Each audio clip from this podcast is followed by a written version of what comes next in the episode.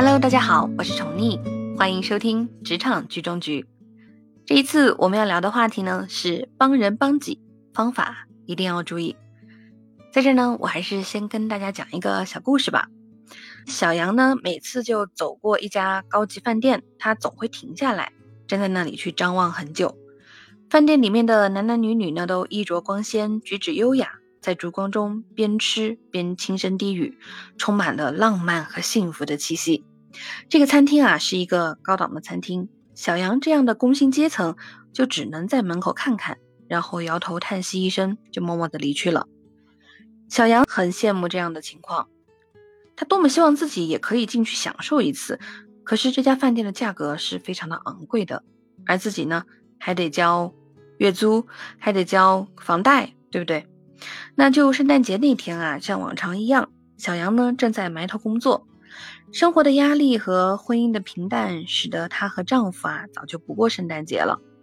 在他们这样的人眼里啊，圣诞节更像是给热恋中的男女准备的，而不属于他们这样的已婚人士。当小杨吃过中午饭，准备继续工作时，他突然发现那个桌子上多了两张餐券。他打开，竟然是那家自己期盼已久的餐厅。那小杨就惊呆了，觉得不可思议啊，怎么可能会有这样的事情？他茫然地去四周张望，就发现老板的脸上露出了笑容。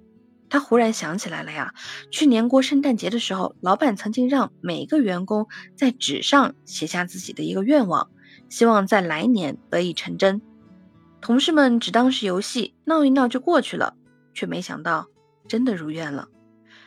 这天，小杨和丈夫享受了浪漫的烛光晚餐，仿佛又找到了曾经的单纯与浪漫。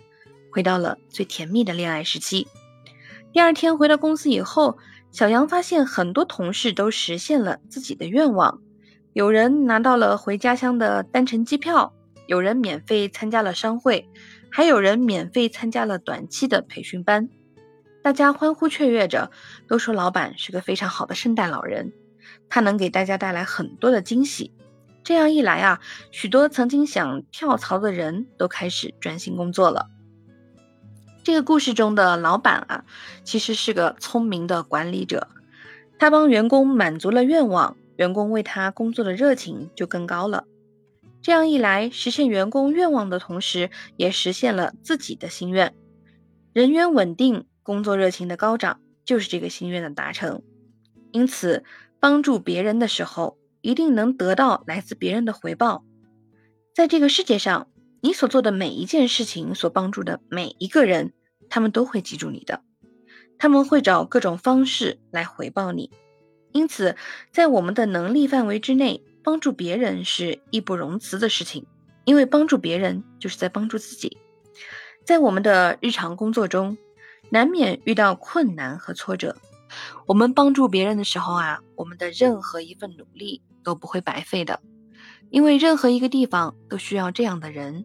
任何一个企业都希望员工助人为乐，就像以前我们看那个抗战小说的时候，我读到一一段话哈，我觉得也比较特别适合今天这个话题。他说的是，在与敌人的交战中，那有一个上尉呢，忽然发现一架敌机向阵地俯冲下来。那按照常理呢，发现敌机俯冲时就要毫不犹豫的卧倒，对不对？但上尉却没有这样去做。因为他发现离他四五米远的地方有一个小战士还站在那儿，他顾不上多想，一个飞跃就扑过去了，用自己的身体保护了小战士。此时一声巨响，飞溅的泥土啊，纷纷的落在了他们的身上。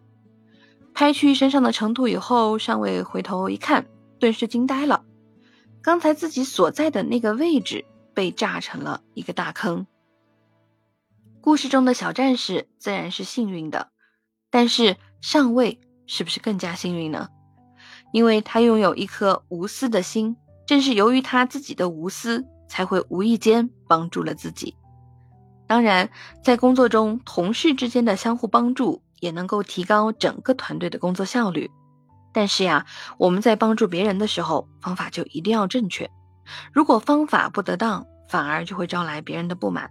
那么下面这则故事就讲了这样一个道理：一位富翁，他非常的善良，他盖了一栋大房子。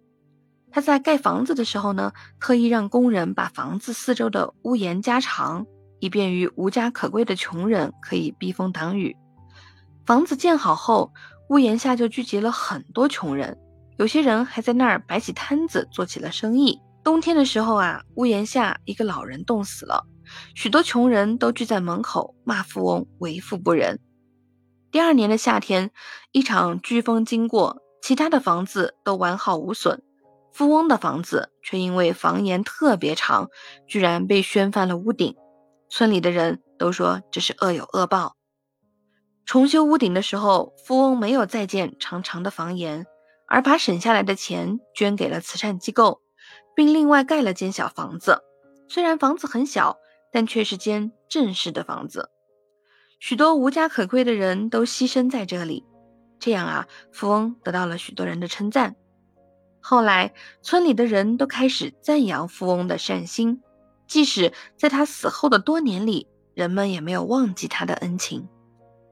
这样的故事其实就告诉我们，只拥有帮助他人的心是不够的，还要注意方式方法，要真正切合别人的需求，而不能一厢情愿的付出。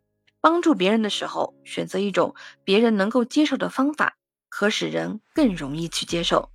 否则啊，你付出了好心，别人也不一定会领情，反而啊，还会对你充满怨恨和敌意。好了，今天的话题我们就聊到这儿。希望今天的话题能让你唤起很多遐想。那我们就下期再见喽，拜拜。